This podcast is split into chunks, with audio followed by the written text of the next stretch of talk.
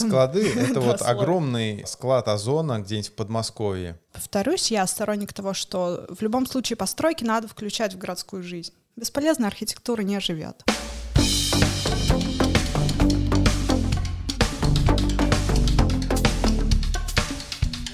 Привет! Это подкаст «Архиважно», где мы рассказываем об истории промышленной архитектуры конца XIX века. Проект реализуется при поддержке Президентского фонда культурных инициатив.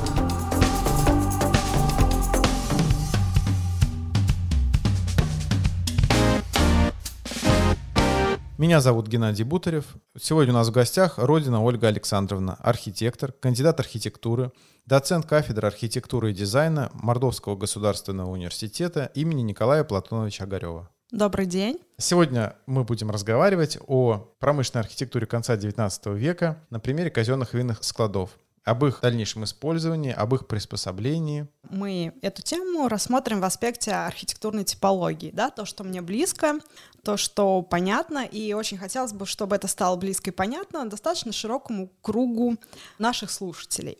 Вообще архитектурная типология — это наука, но я называю ее такой вот Библией для архитектора. И я сама именно типолог, то есть я не историк архитектуры, да, сразу оговорюсь, я э, не занимаюсь э, реконструкцией и реставрацией, но ни в коем случае не исключаю такого процесса, как историческая эволюция здания.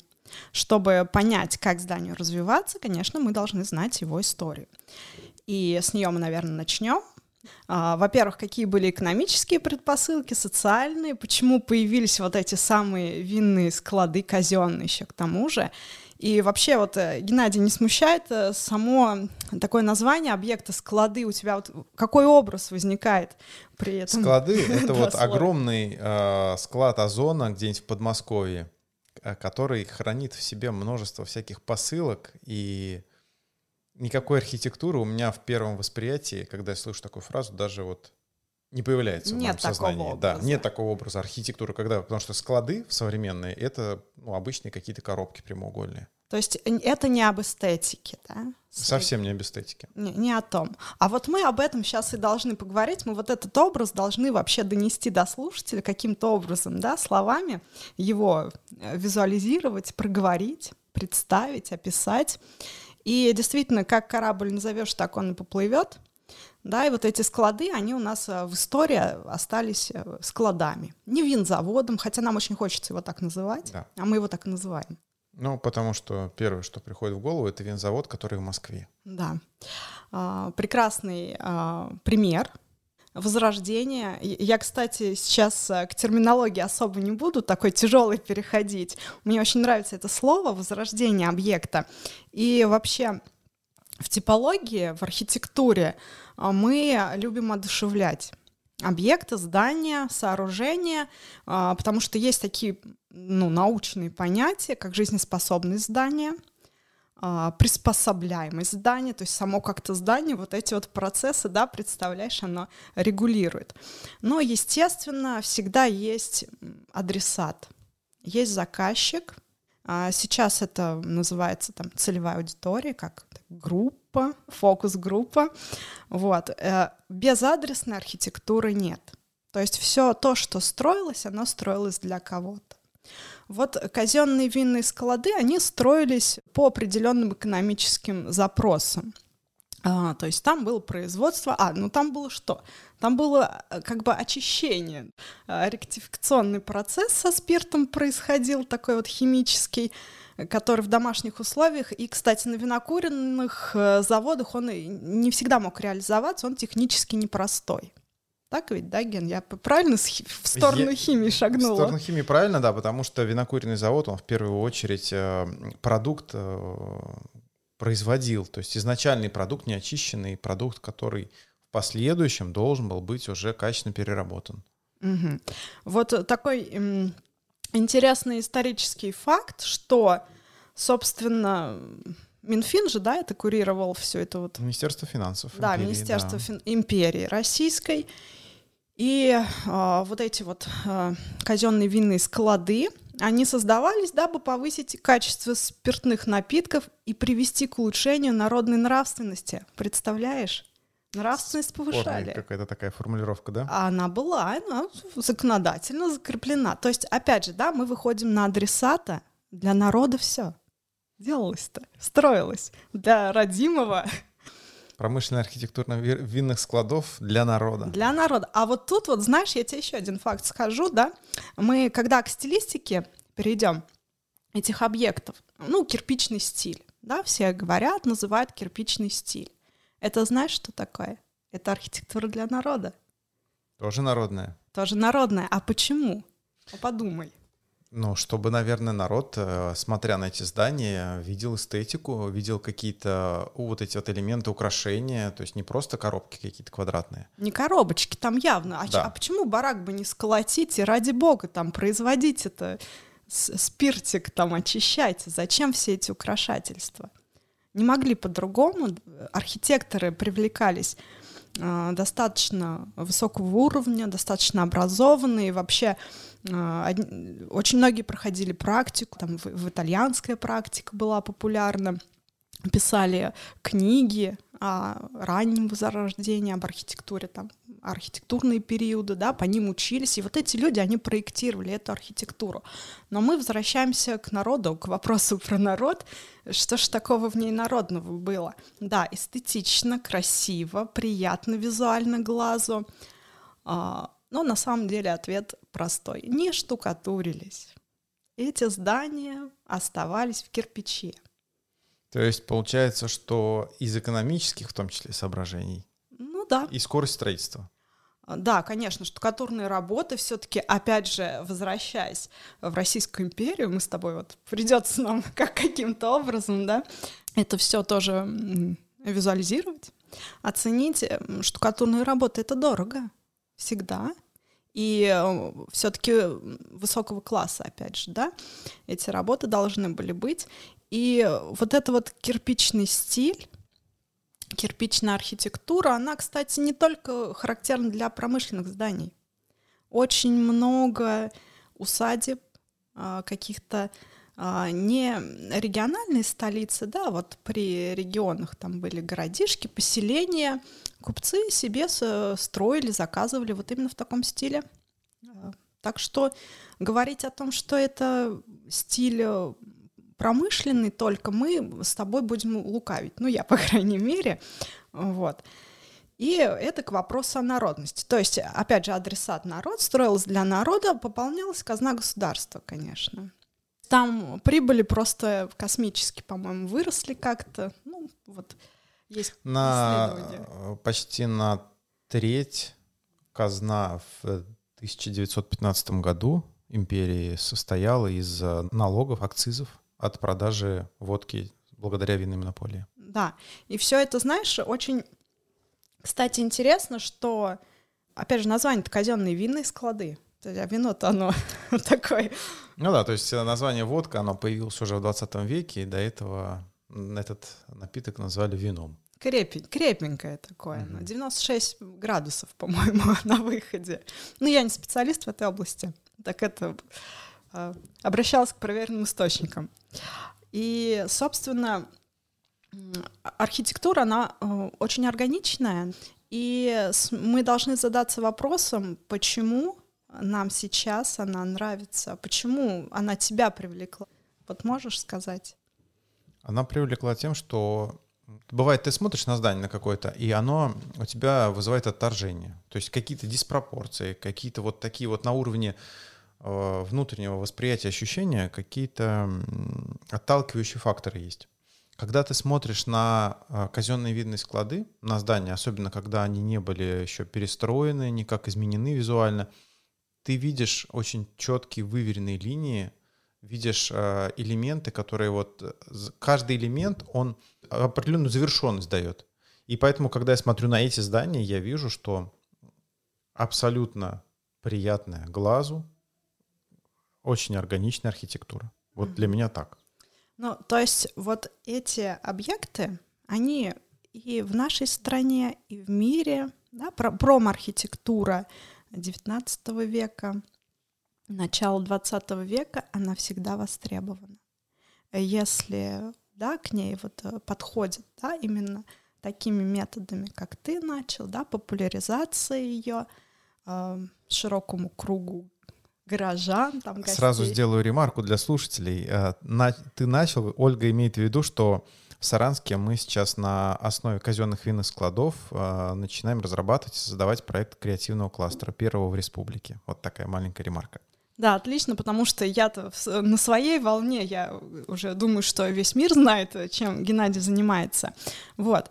А, мы говорили о о том, что тебя привлекло, потому что как бы я для мне всегда интересно задать вопрос, и разные есть мнения. Я, кстати, о них скажу вот про такую архитектуру, которая у нас ну, в раздел исторический входит. У нее высокое качество архитектурной среды. Вот не просто объектов, а среды. Это касается и планировочных решений, да, градостроительного решения в том числе. И мы к вопросу подходим к тому, э, опять же, это комплекс или ансамбль. Мне хочется такие вот здания называть ансамблем. Э, не все города могут э, сейчас похвастаться наличием ансамблей, какой-то выверенной вот этой средовой композиции органичной. А здесь она при определенных, да, э, опять же, переделках, ну каких, восстановления, она может быть воссоздана. И мы входим в это органичное, в это гармоничное пространство, нам там хорошо, спокойно и приятно. А, несмотря на то, что это производственные изначально здания. Есть такой эффект, когда ты заходишь туда, на территорию, да, когда мы с тобой были последний раз на, внутри этого ансамбля, скажем так, вот это ощущение спокойствия, защищенности даже отчасти и умиротворенности. Нет вот этого какого-то... А когда ты вот бываешь среди больших домов, многоэтажек, а вот это ощущение неспокойности, ощущение, что у тебя нет защиты вокруг, вот эти вот какие-то продуваемые, продувающие ветра насквозь, да, а здесь полная тишина, полный покой. Но это все спасибо архитекторам, да? да. Тем, кто это проектировал, и такому богатому историческому опыту. Потому что сейчас и вопросы аэрации, да, пространства, они очень актуальны. А, вопросы соразмерности, сомасштабности. Ну, немножко мы сейчас в другую тему уйдем, если про это будем говорить, вернемся, да, а, к винным складам, к винному комплексу. Ты затронул вообще такой вопрос э, ощущения состояния среды. И это же нематериальное что-то. И мне бы, конечно, хотелось, э, может быть, э, завершить нашу беседу, да, вот этой темой энергетики пространства, но почему-то мы перескочили в нее к ней. И давай, да, поговорим вот про эту энергетику. И на самом деле, как она может э, помочь, собственно, да, зданию жить. Вот опять мы про жизнь здания вспоминаем, что оно, оказывается-то живет у нас. Там ни, никого нет в половине объектов. Мы 90%. Мы не есть... перечислили uh-huh. их, ну это ладно, мы, я думаю, Вернемся. Из восьми уцелевших э, зданий комплекса, по сути, используется сейчас только два. Один жилой дом, как он и был 130 лет назад, он функцию свою сохранил. Второй основной корпус, который был э, ректификационными Сооружениями. Сооружениями, да. То есть они, э, корпус, основной корпус используется как учебный корпус Мордовского государственного университета. Угу. Вот. Собственно, пришли к тому выводу, что энергетика-то есть место, да, но теперь вот такой момент, как запустить это пространство, как его раскрутить, да, и вдохнуть новую жизнь. Опять же, а, должна быть энергия, а это другое. Это как, когда мы не а, приходим, да, и вот этим состоянием прошлого питаемся, да, ощущаем его, а когда там что-то происходит уже наконец. То есть не на старых победах, да, а вот на современных каких-то вещах, которые не менее круты, чем да. та функция первоначальная, которая была там 120-130 лет назад. Ну, это сейчас как называется? Активности. Да. Активности там. А, вообще, что такое активности? Это процессы, да, процессы взаимодействия, ну, естественно, между людьми, между теми самыми адресатами, посетителями, для кого это пространство и живет. А, возвращаясь опять к нашему разговору о первородной функции, а это промпредприятие, да, там комплекс зданий для промышленных целей. промышленных процессов. А, Все бы хорошо, но этот процесс реализовывался только 25 лет. Ну, ориентировочно плюс-минус, потом, соответственно, революция и так далее. И все. И что там стало происходить? Здания превратились в учебные корпуса. Вот прям взяли и превратились, да, Генка, подошли, значит, какой-нибудь там, ну ладно, не будем уточнять, кто красный комиссар, и взмахнул палочкой, и вот они превратились. Ну, то есть произошла трансформация, скажем так, да, то есть оборудование все было в 20-х годах вывезено оттуда, угу. и здания постепенно-постепенно стали обживаться уже как классы угу. рабфаком, рабочим факультетом, затем в 30-х годах уже университет наш Мордовский имени Горева. Вот постепенно так функция и была изменена да. на протяжении, наверное, двух десятилетий, можно так вот сказать. А, то есть это все произошло достаточно органично. Почему? Потому что э, архитектура, да, э, она имела потенциал некий. То есть она опережала технологически, технически свое время на момент проектирования.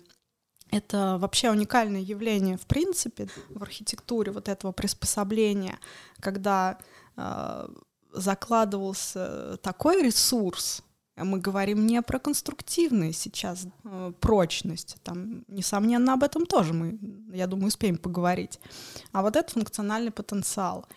И все произошло как бы само собой, да, органично. Мы, э, посещая, да, вот эти вот здания, можем там наблюдать а, планировочную структуру, характерную действительно для учебных заведений, да, и коридорные ячейковые, там есть учебные классы, там есть какие-то небольшие рекреации, все, что нужно, чтобы э, учебный процесс реализовывать. Хорошо, прошел какой-то период времени, да, функция, она вот как будто бы потеряла свою актуальность, и сейчас там может зародиться совершенно другие пространства. И опять же, здание, оно готово к этому. То есть там произойдет, ну, что планируется?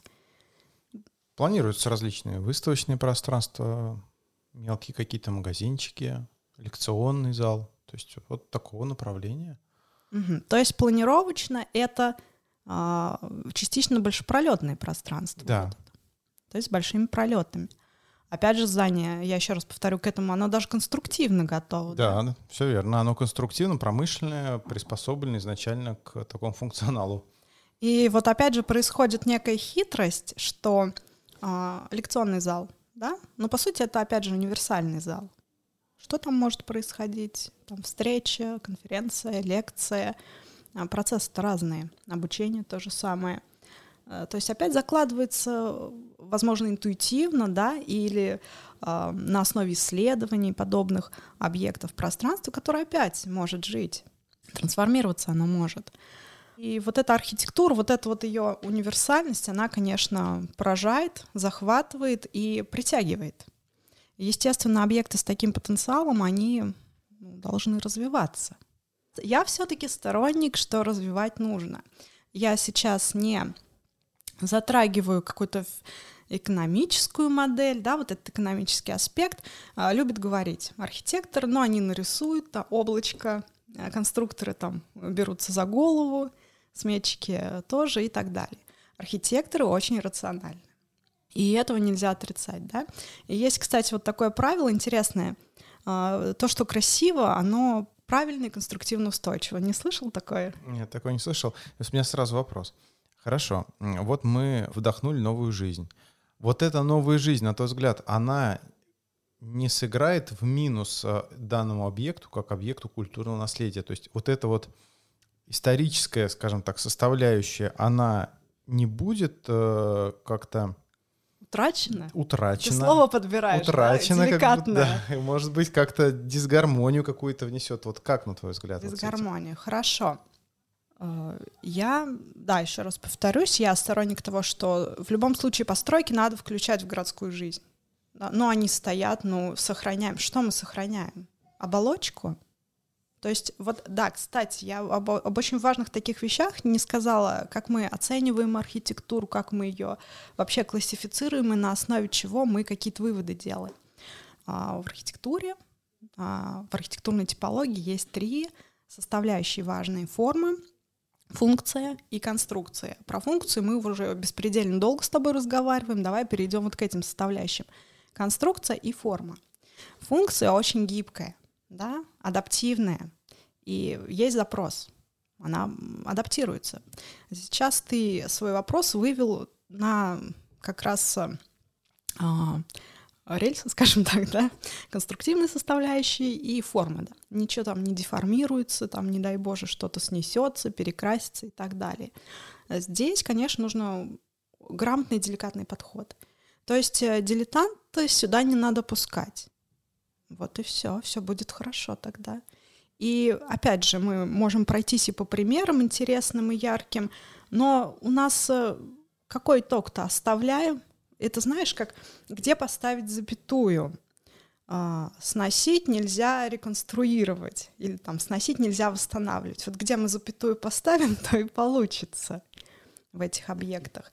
Но пускать людей, которые как бы что-то хотят, но еще не поняли, что, а, в плане, да, там сохранения исторической идентичности, что ли, так мы назовем это, э, конечно, не надо. Ну, вообще, по сути, во всех отраслях э, жизни нашей, да, не надо пускать людей, которые не до конца понимают, как это делается. Но это не всегда возможно, да. Ну, вот э, я не знаю, слышал ты пример э, про такого деятеля Роберта Мозеса. Он очень долго в Нью-Йорке работал, он много реализовал градостроительных инициатив, парки, скверы, там огромные площади. Знаешь, ему спасибо не говорят.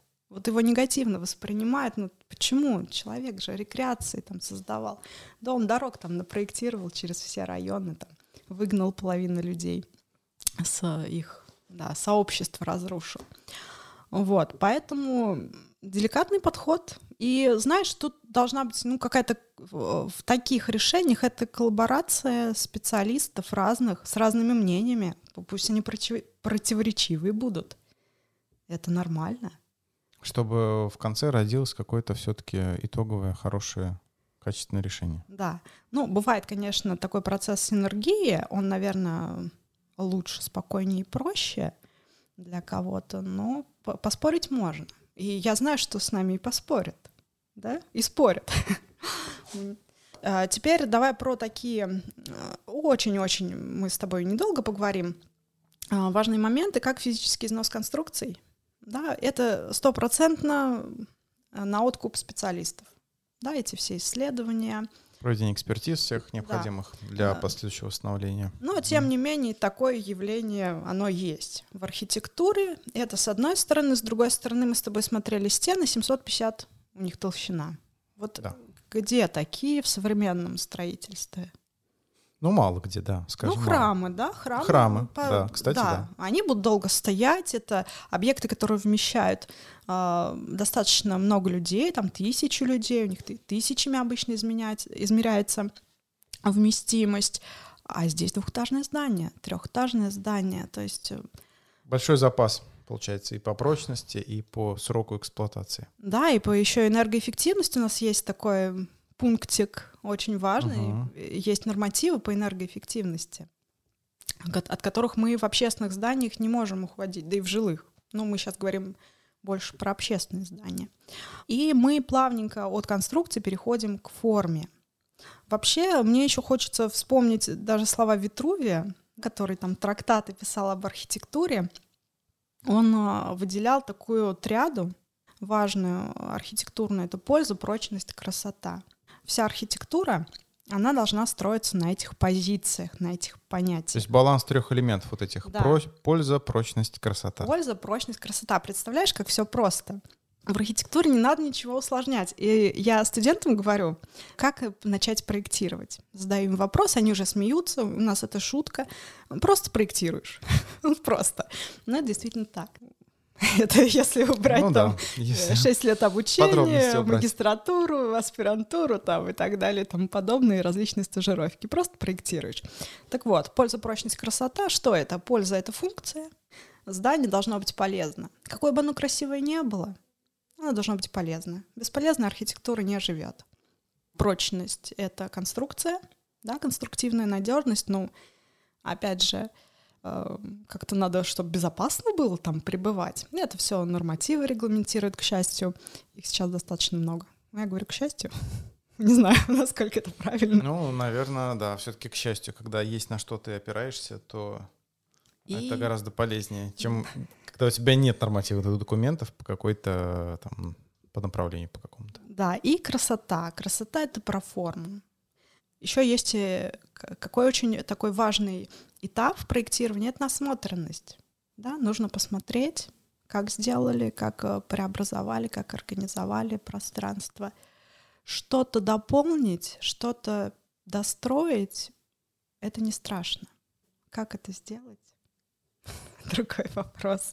Да, то есть э, красота, здесь же нет никаких ну, прямых, скажем так, нормативов, да, там документов, которые говорят, вот это красиво, вот это некрасиво, да, есть какие-то, ну, скажем, общие понятные всем вещи, но красота, вот э, глядя именно на, на здания промышленные, причем здания конца 19 начала 20 века, мы эту красоту видим. Глядя на современные, многие промышленные объекты, мы вот этой вот третьей составляющей ведь часто очень не видим в современных зданиях промышленных. Ну, это прям вот верно сказано. Действительно, а как красоты-то добиться, казалось бы, да, вот вопрос, ну, регламента-то нет, красиво, не вот, но есть. Так, ну-ка. Нет, но есть. А, во-первых, есть набор стандартных архитектурных элементов для определенного периода, для определенного типа здания, да. Э, если мы говорим о его стилистике, ну, мы же знаем, что есть классицизм, неоклассицизм. И вот замковые камни, да, которые пришли на арки, да, вот эти вот э, завершения окон полуарочные, они же немножко из другого стиля перебрались туда. И, собственно, влились в эту архитектуру органично. Оставляем, да, однозначно. Ну, плюс сами окна-то желательно бы тоже, чтобы полуциркульные завершения имели. Вот эти вот все рамы, которые пла- пластиковые, белые, кричащие, но можно хотя бы тонировать. Есть э, э, прекрасные, да, такие архитектурные элементы, которые и присутствуют у, в комплексе казенных винных складов в Саранске, это резолиты. Да, резолит — это незначительно выступающая за плоскость фасада э, конструкция до верха здания. То есть, ну, давай простым языком, небольшие выступы. Они не влияют как-то на планировочные решения значительно. Но вот на архитектурное восприятие, на объем они, конечно, влияют. То есть это формирует пластику фасадов. Должны быть? Должны. Вот еще мы нашли там один пунктик, от которого желательно не отказываться. Отказаться очень просто, да, опять же, перестраиваем, убираем.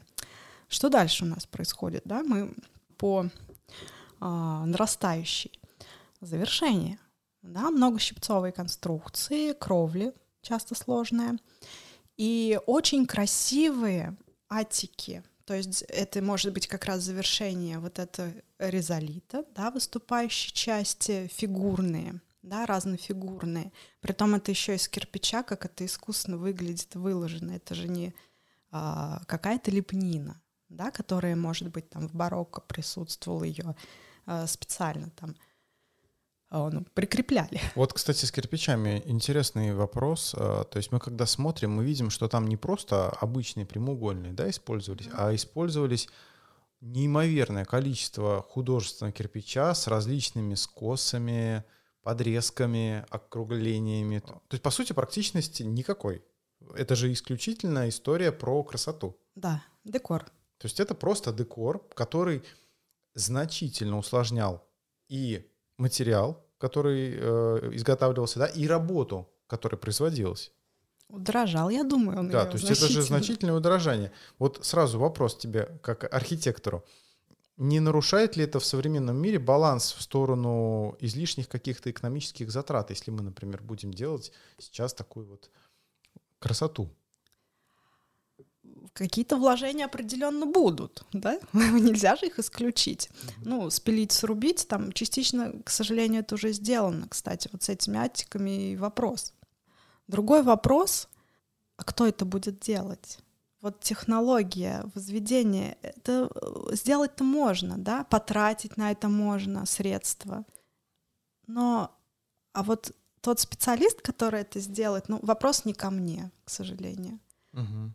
Это сложно, да. В плане, опять же, восстановления таких объектов, вот деталей, да, это вопрос такой непростой. Ну, в Саранске я не знаю, кто это сделает. Я не хочу никого обижать, ни в коем случае. Ну, я согласен, что это восстанов- восстановление подобных комплексов — это история такая совсем непростая. И специалистов в области восстановления, ну, в нашем регионе, я думаю, что, наверное, нет. Уж, ну, будем откровенны, наверное, нет. Я не знаю. Я говорю, я не хочу никого обидеть. Если есть такие люди, это прекрасно, да, которые э, действительно изучают технологию, там, кладки, ну, царской России. Мгм. Почему нет? И еще такой момент, когда мы э, вопросами задаемся архитектурной, исторической, скажем так, целостности, ценности, тут очень много может быть лукавства. У нас, э, я видела, ну, да, сама видела церкви, да, которые деревянные реконструировали с гвоздями, шляпки гвоздей в них были.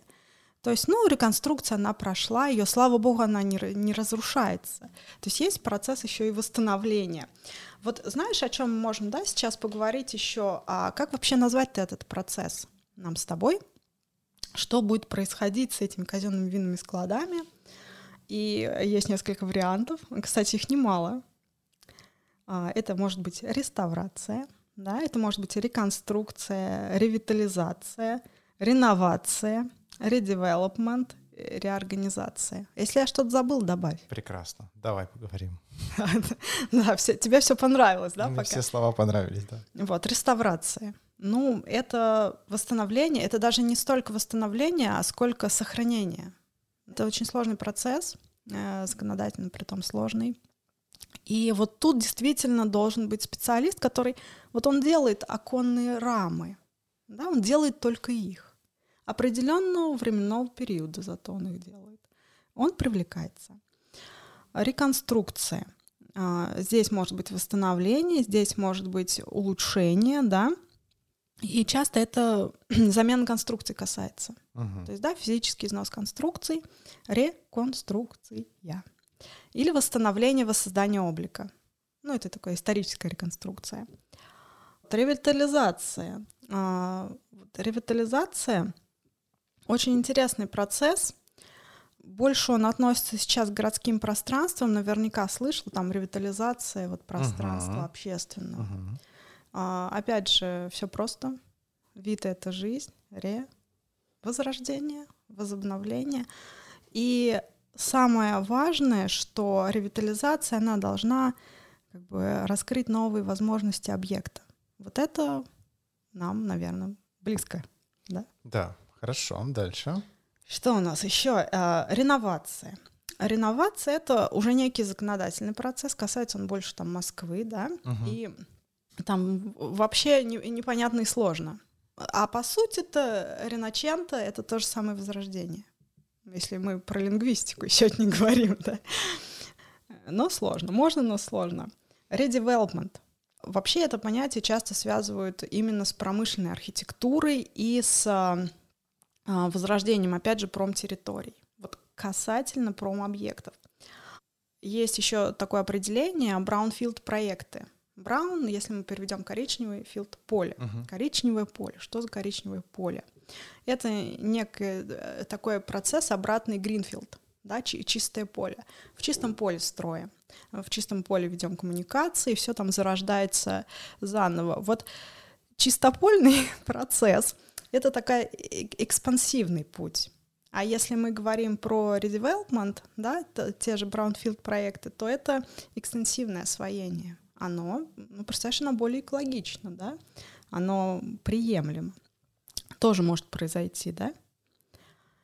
И реорганизация — это, собственно, такой общий процесс преобразования городских территорий, больше относится к улучшению пешеходно-транспортных путей, связи, инфраструктуры. Вот выбирай, что, что вот тебе смотри, понравилось. э, ты а, сейчас рассказал про шесть, по сути, терминов, да, которые относятся к именно к э, работе с существующей городской средой, с существующим городским пространством, да, объектами.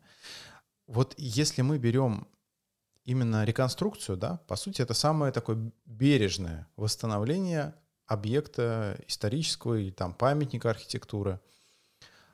Вот насколько, на твой взгляд, сочетаемо применение терминов реконструкция и, например, ревитализация друг с другом? И не мешает ли ревитализация реконструкции? Ну, реконструкция может быть э, в составе процесса ревитализации. Мгм. Но вообще реконструкция, я, в принципе, как и оговорилась выше, это вообще не мое направление, да, научное, там, и направление деятельности. То есть у меня архитектура зданий и сооружений, творческие концепции архитектурной деятельности. Никакой реконструкции у меня в образовательном процессе, ну, нет, условно. Мы даже, знаешь, мы даже в дипломных работах избегаем этого термина. Он вообще на кафедре реконструкции, да, должен вестись там историческое наследие и так далее. И это очень сложный процесс, я еще раз повторюсь.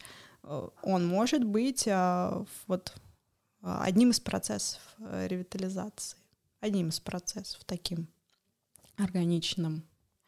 Но если вот просто назвать реконструкция там винных складов, тогда давайте восстанавливайте Мгм. производство. Мгм. То есть в полной мере возвращаем первоначальную функцию, какая была у этих зданий, у этого ансамбля. Ну, практически, да. Ну, вот же есть, например, вот э, объекты реконструированные, корабль, да, подняли с дна моря, Мгм. и музей в Швеции, да, музей корабля, вот там реконструкция, там еще и реконструкция жизни, да, образа вот этого вот исторического. Вот это об, об этом как раз. Но если мы говорим о комплексном подходе, то э, понятие ревитализации, оно может, получается, себя включать элементы и реконструкции, и, может быть, даже реновации. Я ошибаюсь, нет? Ну, может быть. То есть э, ревитализация такой очень органичный процесс.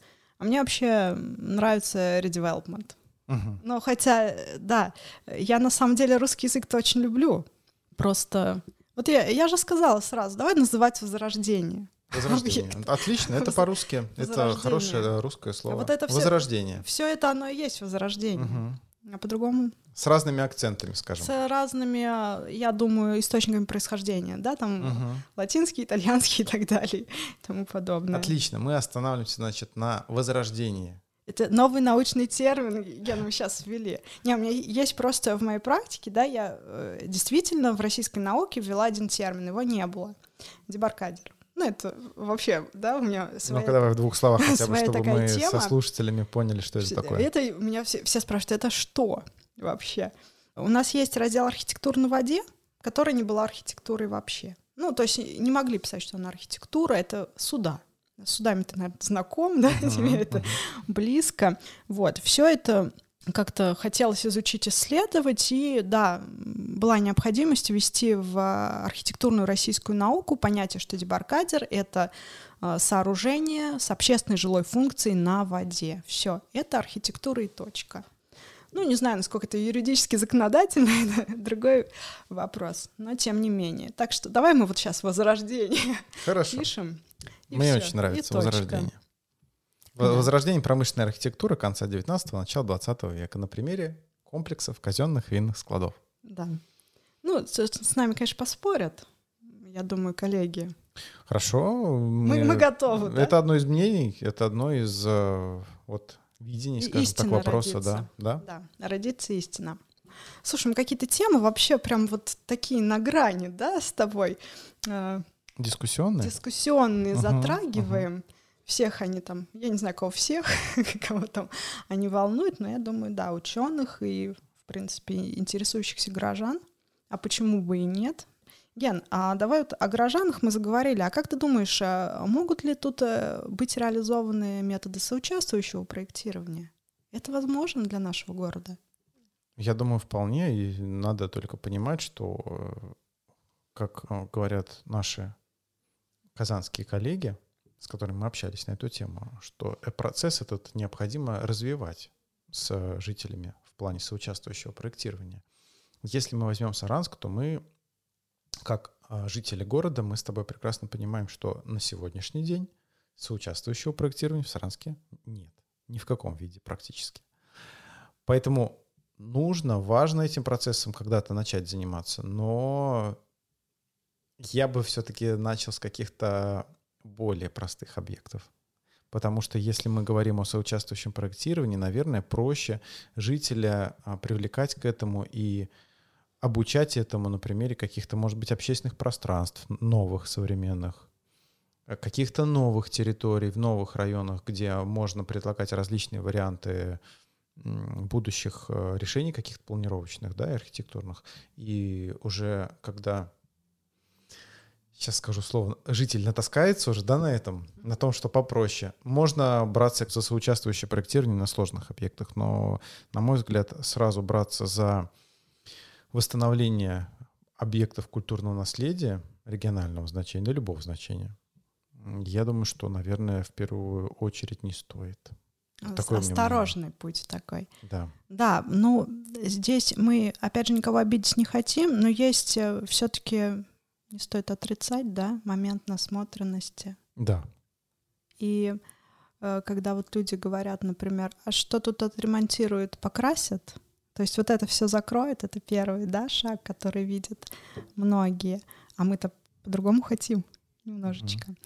Вот, это такой тоже путь опасный, но интересный. Наверное, здесь про вовлечение, может быть, там и студентов, да, молодых архитекторов. А, как ты видишь вообще возможность э, реализации каких-то конкурсов на эту тему?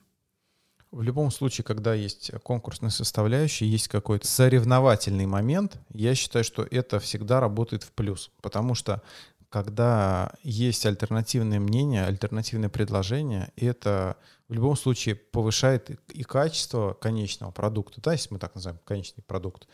И для объектов сложных, я думаю, это в первую очередь, конечно, плюс. Если кто-то из э, местных, в том числе студентов, да, молодых специалистов, примут участие, в, когда мы дойдем до процесса уже непосредственного восстановления, я думаю, это прекрасно. Я тоже так думаю. Тут мы едины. Приглашаем. приглашаем. Ольга Александровна, приглашаем. Да, отлично. Конкурсы я люблю, и я думаю, многие любят. Это важно, это интересно. Очень. А, ну что, мы еще какое-то у нас логическое завершение, да? Выводы должны быть. Да, выводы. выводы. Я бы хотел послушать твои выводы вот о теме промышленной архитектуре и ее переосмыслению и, скажем так, о ее новой жизни, в том числе в нашем регионе. Мне приятно, да, что интерес к этому объекту возник. Притом мне как-то даже немножечко неловко, потому что вроде вот я архитектор, да, живу тут, я, в принципе, себя считаю там жителем Саранской. И знаешь, мы этим объектом интересовались там в студенческие годы, нам давали какие-то проектные задания, все, да, и все вот ушло. И сейчас, э, переосмысляя, да, вот этот вот а, весь опыт, да, по ходу нашего разговора я понимаю, ну как так? Почему же оно до сих пор, да, ни, никого не вовлекло, не заинтересовало? Вопрос мне, не тебе вопрос. Вот, буду на него отвечать как-то э, сама для себя. А, потом, а, стоит учесть, что за последние 15 лет, там 10 лет, вот эта вот сфера ревитализации, возрождения подобных объектов, она колоссально вперед шагнула. И опыт есть. Можно смотреть, действительно можно учиться, можно делать выводы и положительные, и отрицательные моменты. Ну а почему нет? Это тоже опыт. В том числе опыт в нашей стране, да? То есть достаточно да. большой накоплен уже опыт. Я как раз про нашу страну говорю, это там Воронеж, это Камышин. Мы с тобой вообще географию, кстати, не осветили, угу. вот этих объектов-то, угу. да, на такая секретные материалы, да, они строились много где. И вот смотря тематику, да, прежде всего научных работ по казенным винным складам, не промышленная архитектура, да, в целом, а казенные винные склады, а, большой интерес в Сибири, на Алтае, да, юг России уже затронут. Это соседние государства, это и в Беларуси, Украина, и э, страны Прибалтики. То есть, э, представляете, да, есть, например, типовой проект, который там э, в Прибалтике, в Минске и в Сызрани. Прекрасно. Я так это пальцем в небо, но угу. в принципе, да, такой вот... География такая действительно да, существует. один и тот же проект. Вы приезжаете вот в Сызрань прекрасный город, да, там еще куда-то приезжаете, и вот... В Ригу, например. А, Вильнюс, угу. да, там, по-моему, есть, по крайней мере, такой объект был. А, и можете его увидеть, да, точно такой же. И что с ним происходит? Вот, кстати, я тоже пару э, фраз вставлю на эту тему. Очень интересно, как э, за счет того, что Российская империя была большим государством, э, вот промышленность, она настолько работала, скажем так, нишево, да, то есть мы знаем, что дизельные установки делались в Риге, и привозились сюда, то есть насосы, которые стояли у нас в артезианских колодцах казенных винскладов. Мы знаем, что плитка Бергенгейма, которая делалась на Харьковском заводе, она развозилась потом по территории практически всей империи и до сих пор существует в том числе и на наших казенных винных складах. Э, также и паровые машины, которые делались в Польше, в э, сегодняшней Польше, да, они тоже работали в Саранске, там на 19 лошадиных сил у нас стояла паровая установка, сделанная в столице.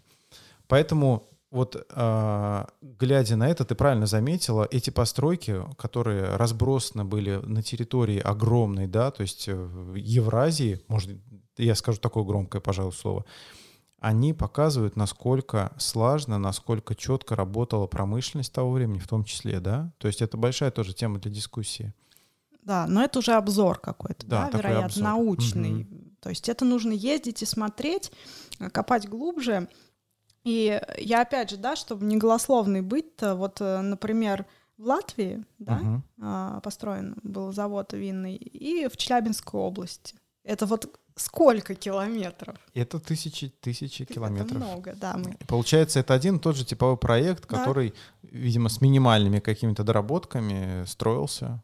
Ну, естественно, по, по месту он дорабатывался. Угу. Знаешь, вот мы типовой называем, да, слово-то какое он? Образцовый назывался. Образцовый. Образцовый, да. У нас такая вот опять лингвистика какая-то очень мягкая. А вот заметь, насколько по-другому звучит, да? Типовой и образцовый. Типовой сразу ощущение такое вот наштамповка. Наделали, наделали, наделали одинаково, да? А образцовый, угу. то есть это образец, к которому нужно было стремиться, по сути, да? Естественно, так и, и было. Угу. Вот э, чертежи, да, мы с тобой посмотрим, смотрели чертежи, они ж их надо суметь вообще вычертить, такие, такую красоту. Угу. То есть все эстетично с этапа проектирования до этапа реализации. Очень высокий такой уровень эстетики. Кстати, можно их вот интересно было бы их задействовать где-то в среде, угу. да? Э, не просто как э, экспозиция историческая, да, небольшие какие-то фрагменты, а какие-то баннеры натянутые большие. Ну, в общем, не знаю, идея пришла. Понятно. Думайте, реализуйте. Хорошо. Э, Будем думать. Это не вот так в лоб, когда там на фасад натягивают, да, идет восстановление объекта, и обычно затягивают сеткой с визуализацией этого объекта а ну вот нечто другое, какой-то элемент инсталляции, может быть. Ну, они, они прекрасны. Они интересны, они Согласен. прекрасны. Интересно почитать там, какие объекты проектировались. Да? Мы с тобой уже это обсуждали, не в рамках да, нашего диалога, что там и санузлы, но это мы сейчас санузлы называем там э, отхожее, отхожее место, место. так называемое, да. Отдельное в, здание. В образцовом-то проекте. Да, да. Э, отхожее место, помойная яма, как там все это было, собственно, на месте, да, угу. а, планировочно. Кстати говоря, у нас э, в какой части города? В южной, да? Южная Юг... часть, да. Южная. Самая южная часть на тот момент была города. Южная часть. Вы, был так называемый южный выпас за Саранском. Южные выпасы, да. И у нас, э, я так, насколько обладаю данными, западные ветра преобладают. Вот, вот так, такая, да, есть. Э, есть такое мнение. Э, и, собственно, для производства с запахами, наверное, место неплохое. Главное, чтобы не южный ветер угу, был. Угу. Вот, мы же понимаем. То есть это с учетом розы ветров еще получается, да, производственная часть была на тот момент? Я думаю, э, мне почему-то кажется, что на это обращали внимание. Угу. Но смотри, вот э, опять же, да, в источниках указывается в, в какой-то окраине, да, там и поставили, а потом же у нас там и железная дорога, да, все это возникло, и все как-то логично, органично. Сейчас вопросов по месту положения, да, про, про связь, про пешеходную доступность, давай вывод сделаем, Мгм. да, важный. Да, то есть э, если на момент 901 года, когда территория запускалась, это была самая южная окраина города, то сейчас э, это место скорее расположено ближе к центру города. Да, но его ограничивают факторы там градостроительные, да, это все-таки, опять же, железная дорога, санитарная зона, и, собственно, город там не развивается в ту сторону, но а давай поговорим про пешеходную доступность, и меня очень, знаешь, удивляют э, вот такие высказывания, ну, да, он, кто туда пойдет? Ну, кто туда пойдет? Там идти 30 минут, не быстрым шагом. От центра, обратим внимание, А, да, есть центральная точка города, от которой мы идем 30 минут, это если неспешным шагом по пешеходному маршруту, скажем так, туристическому, например. А, Но он может таким Да. быть, да, он может родиться, потому что э, пешеходные маршруты это вообще прекрасно, да, ты не, ты по ходу маршрута еще вот эту среду впитываешь и смотришь, ну и что, что там жилье, ну и прекрасно. Мы смотрим э, на город, но мы не просто так его не посмотрим. Нам нужна точка А, точка Б и связь между ними.